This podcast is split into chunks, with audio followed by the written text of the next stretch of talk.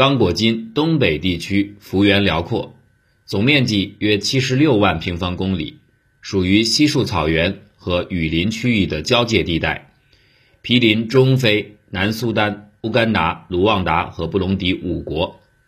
殖民时代开启之前，此处河网密布，土地肥沃，且人口密度低。说班图语的人和说苏丹语的人不断迁往此处。刚果金东北具有独特的自然和地理环境，西侧是内陆盆地雨林区，东面是著名的非洲大湖地区。因为紧邻东非这样的一处人口起源地，所以这里很早就有人居住。学术界一般以比格米人统称这些生活在森林之中的狩猎和收集者。他们是刚果金一带最早的原住民。公元一世纪前后，操班图语的农民迁移至此。二世纪至十世纪之间，操南部中苏丹语的人向此地迁移。移民的迁入极大地改变了本地语言的结构和生产方式。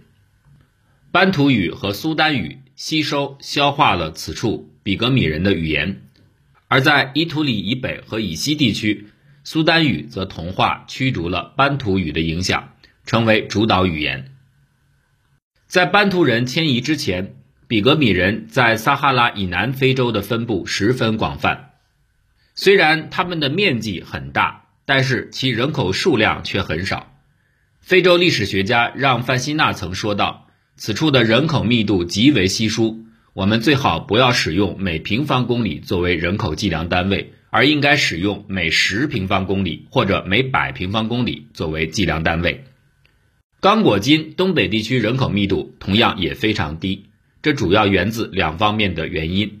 第一是在班图语移民迁入之前，像香蕉、薯芋这一类比较高效率的农产品尚未被引入此处，比格米人的狩猎采集手段实际上无法带来稳定的食物供给。第二。班图移民的迁入又对比格米的生存造成了挤压。班图移民大面积开垦河道周围的森林，原本在林木茂盛处难以繁殖的疟蚊和采采蝇陆续出现，对此缺乏抵抗力的比格米人便大量死亡。班图这一词语或者说这一术语出自语言学，并不含有人类学或文化学方面的意义。换句话来说。班图是现代语言学家给一个特殊的非洲语言所取的名字，属于尼日尔刚果语系的分支。但班图并不是任何一种语言或人的真正名称。由于缺乏史料支撑，很难对这些都使用班图语的族群进行划分，因此就用班图人来代指那些同样操持班图语的人。在刚果金，班图语的使用极为广泛。说班图语的人口占全国人口的百分之九十。班图人的迁移席卷撒哈拉以南非洲。关于班图起源问题，学界一度众说纷纭。目前普遍较为认可，班图人的元祖生活在今天喀麦隆南部地区。班图人的迁移是一个持续渗透的过程。由于他们会使用铁器，有稳定的食物供给，技术和人口数量上的优势。就让他们轻易地同化或驱逐了所到之处的原始住民，并且最终导致尼日尔河流域、刚果河流域和南部非洲广泛使用班图语。自公元前三千年开始，班图人开始向南迁移。公元前一千年左右，班图人进入刚果盆地之后，分散出两股迁移路线：一向东，一向南。向东的称为东班图人。向南渗透的称为西班图人。到了公元前五百年，东班图人渗透进入刚果雨林东部边缘，各个班图人的族群雏形就开始展现。在整个非洲大湖地区乃至东非地区，除了班图人和班图语外，苏丹人的迁移同样也对此处的族群塑造和分布产生了重要影响。和班图人概念类似。苏丹人这个称谓也主要偏重于语言学概念，指所有使用苏丹语的人。从历史语言学角度来说，苏丹语可以分为西苏丹语、中苏丹语和东苏丹语。中苏丹语和东苏丹语同属尼罗撒哈拉语系，在刚果金的苏丹语族当中，多数族群语言属于中苏丹语，少量族群使用东苏丹语。中苏丹人和班图人的交流融合，对双方都造成了影响。中苏丹人率先对生产方式进行了调整，而班图人的语言则被苏丹语同化和吸收。最终，苏丹语在维莱河至林迪河地区建立了语言霸权。在语言上，班图人和苏丹人在刚果金东北地区的相遇，带来了爆炸性的语言发展；而在苏丹人尚未触及的地方，班图语依旧保持垄断地位，语言分类的多样化对刚果金东北地区乃至整个东非地区的语言都形成影响。仅在伯莫坎迪河和内伯科河流域这个地区，就有三类主要的语言相互作用，产生了二十八种语言。而在东非沿海普遍使用的斯瓦西里语当中，已经发现了八百六十八年以前的班图语和中苏丹语词汇。在生存技术上，班图人和苏丹人的交流扩大了食物来源，生产技术以及手工业得到发展，生产效率不断提高。最初生活在稀树草原的苏丹人的主食是谷物杂粮，辅以牛羊肉及乳制品；而林区一带的班图人主要依靠薯类产品与香蕉生活。双方相遇之后，生产技术的交流为彼此都带来了好处。苏丹人学会了栽培丛林作物的方法。而班图人则掌握了饲养大型牲畜的技术。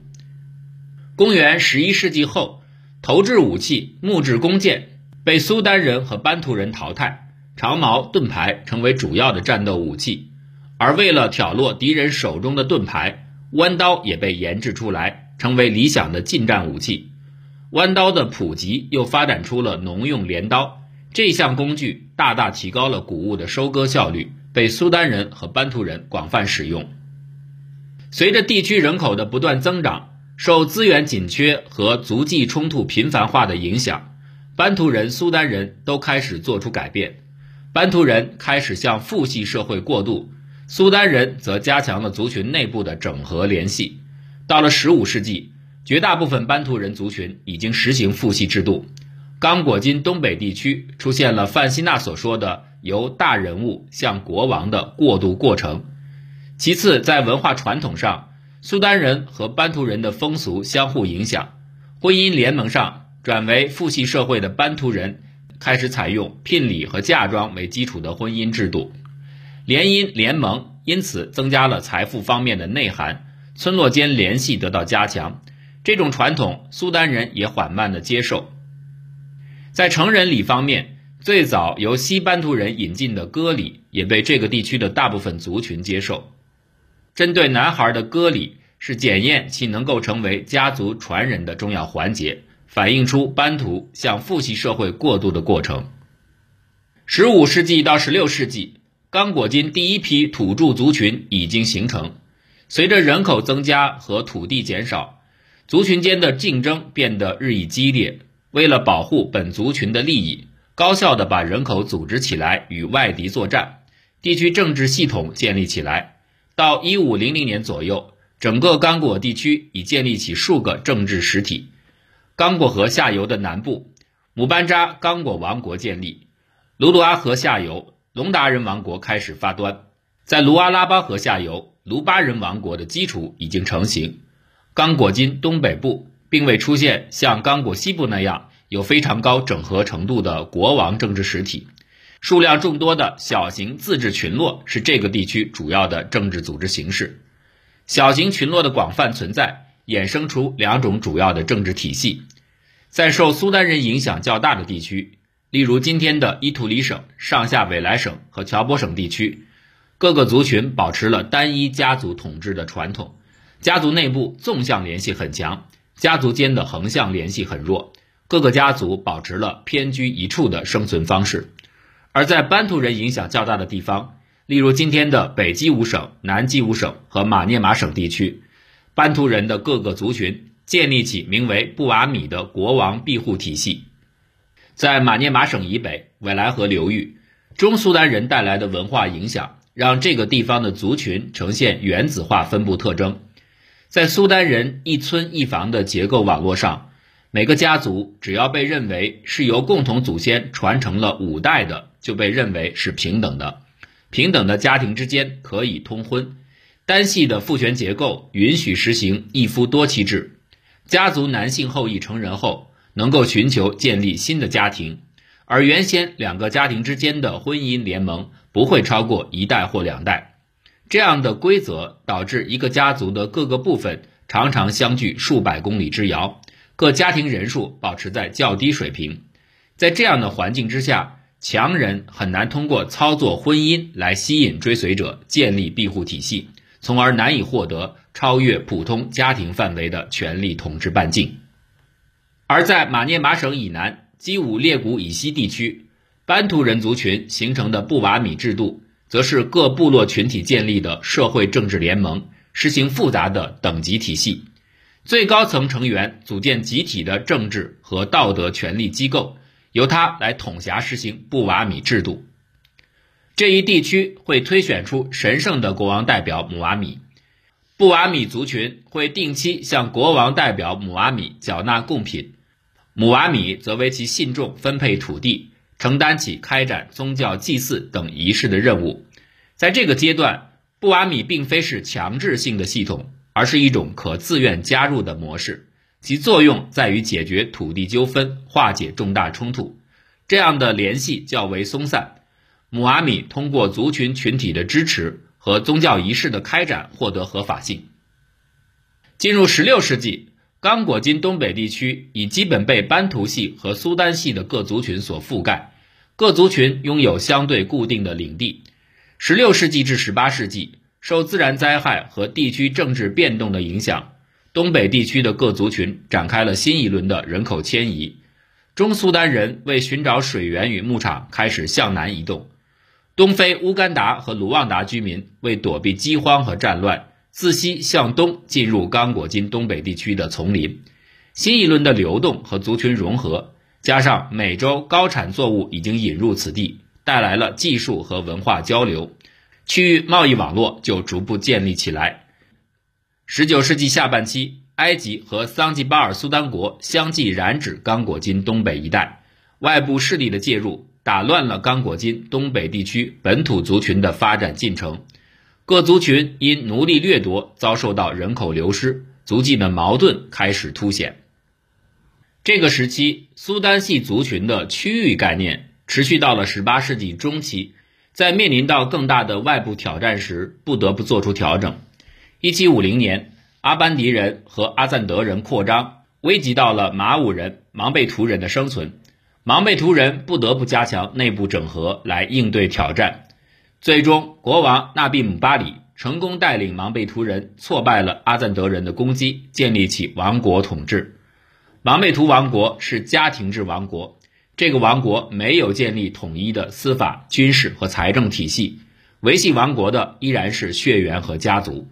除了芒贝图人、莱塞人两个人数较多的族群外，诸如卡夸人。阿贝鲁人、波波利人等苏丹系的族群生存与传承也逐渐稳定下来，大范围迁徙在19世纪后基本停止。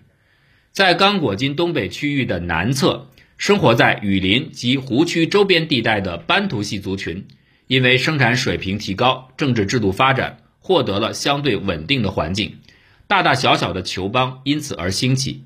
在这些班图系族群中，布瓦米制度经过数百年演变，已经制度化、仪式化。各族群通过此制度来认定原住民与新来者，以此决定土地分配、解决土地纠纷。国王姆瓦米是司法裁定者、宗教仪式的祭司和土地分配者。十九世纪下半期，欧洲工业革命的影响最终席卷到此处。刚果金东部地区富集象牙、橡胶、矿产和劳动力。埃及人、阿拉伯人、欧洲人都试图将此地据为己有。在刚果金北部，埃及人阿尔祖拜尔于1856年建立了商业王国，四处掠夺奴隶。到1880年，埃及政府已将达尔富尔至刚果金北部的地带纳入其赤道省的管辖范围。1869年，桑吉巴尔苏丹国的侵略者也开始染指刚果金东北区域。外部力量的介入对刚果金本土族群的冲击巨大。1873年，芒贝图王国与获得埃及支持的苏丹人发生战争，国王姆本扎阵亡，芒贝图王国解体。1885年，埃及国内爆发马赫迪起义，海外势力被迫回缩，埃及自此逐步退出了中非地区的争夺。但是，受到埃及势力打击的芒贝图人和阿赞德人，仅仅得到两年的喘息时间，便不得不再次面对桑吉巴尔人的武力威胁。来自北方和东南方的入侵，危及到本土族群的生存。而相较于埃及人的短暂统治，桑吉巴尔势力在刚果金东北地区的统治时间更长，产生的影响也更大。十九世纪，阿曼苏丹国将其实力扩展至东非沿海。将这里作为其商品集散地。到1837年，阿曼已经向东非内陆扩展，并把商队派往坦格尼卡湖以西的马涅马地区。1840年，阿曼苏丹赛义德·萨义德迁都桑吉巴尔，阿曼苏丹国在东非的影响力进一步扩张。1856年，萨义德死后，其东非领土和阿拉伯领土被分给两个继承人，桑吉巴尔苏丹国自此建立。在萨义德统治时期，阿曼人在马涅马地带的势力太弱，尚不足以取代非洲人的酋长。桑吉巴尔苏丹国建立后，加大了对刚果金东北地区和非洲内陆的探索力度。1869年，来自桑吉巴尔的侵略者和商人在卢阿拉巴河上游建立基地，目的是劫掠此处的象牙和奴隶。1874年，哈米德本穆罕默德穆杰毕成为此处的苏丹。哈米德的绰号是提普提普，其国家就被历史学家称为提普提普苏丹国。提普提普背后的支持者是桑吉巴尔苏丹，他把提普提普苏丹视为桑吉巴尔帝国在非洲大陆的西部先遣站，全力支持提普提普苏丹国的建立和运行。非洲内陆的自然与人文环境和沿海地带极为不同，部分族群对外来者怀有敌意。为了深入探索此处的情况。保持和英国的友好关系。1874至1877年，提普提普陪伴英国人亨利·莫顿·斯坦利，沿着卢阿拉巴河北上，到达艾伯特湖流域。在这段旅行中，提普提普作为斯坦利的保护人，赢得了欧洲人的信任，而他自己也顺势把他的部队派往北方。到1887年，提普提普苏丹国已经成为一个南起洛马米河、北至林迪河。西到洛波里河，东至坦格尼卡湖的伊斯兰王国，提普提普苏丹国建立后的扩张十分迅速，短短十余年间就把刚果金东北地区一半以上的土地纳入自己的管辖。十九世纪五十年代以前，阿曼和桑吉巴尔商人主要通过建立贸易站点来购买象牙和奴隶。提普提普苏丹国建立后，桑吉巴尔人发现。与其和非洲本土的酋长讨价还价，还不如直接进行武力掠夺，这样做的经济效率高得多。从此之后，狩猎和侵袭就成为提普提普苏丹国获取产品的主要手段。故此，提普提普苏丹国也被人称为提普提普掠夺奴隶国。虽然这个国度只从1874年到1893年维持了19年。但是其统治对刚果金东北地区各族群产生的影响极大。首先，提普提普苏丹国的扩张限制了本土族群的发展。正处在发展过程中的芒贝图王国、阿赞德王国等等，因为遭到武力攻击，或者崩溃，或者被严重削弱。桑吉巴尔苏丹和提普提普苏丹都采用所谓的汪瓦纳制度来规划非洲人，在这个制度下。非洲人被整合进斯瓦西里文化体系中，形成了奴隶拥有者、利益共享者和妻妾、仆从、劳工等新的社会阶层划分。这个划分削弱了个人与原本族群的联系，个人对族群的忠诚度有所降低。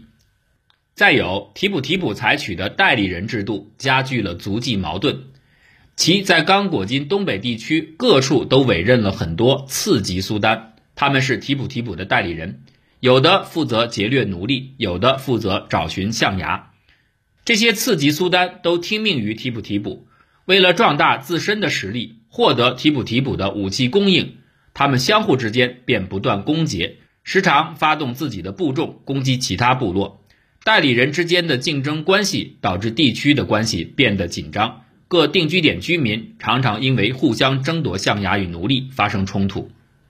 1885年，比利时国王利奥波德二世吞并刚果金，在这个土地面积超过比利时本土七十倍有余的地方，建立起刚果自由邦。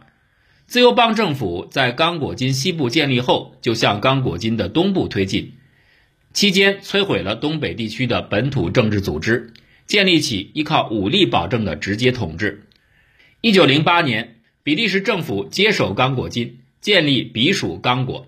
比属刚果成立之后，便直接统治为间接统治，酋长成为管理本土族群的基础，部落和族群因此出现了清晰的界限。同时，比利时殖民者开展民族识别和民族认同教育，刚果金各族群的自我意识开始强化，为日后的冲突埋下了伏笔。一九五零年后，第二次民族主义浪潮席卷到非洲，比利时人在刚果金的统治日趋没落，刚果金各族群为捍卫自身利益，相继建立起政党，竞逐国家领导权。东北地区的族群问题与族际矛盾。因为中央统治力的缺失而出现端倪。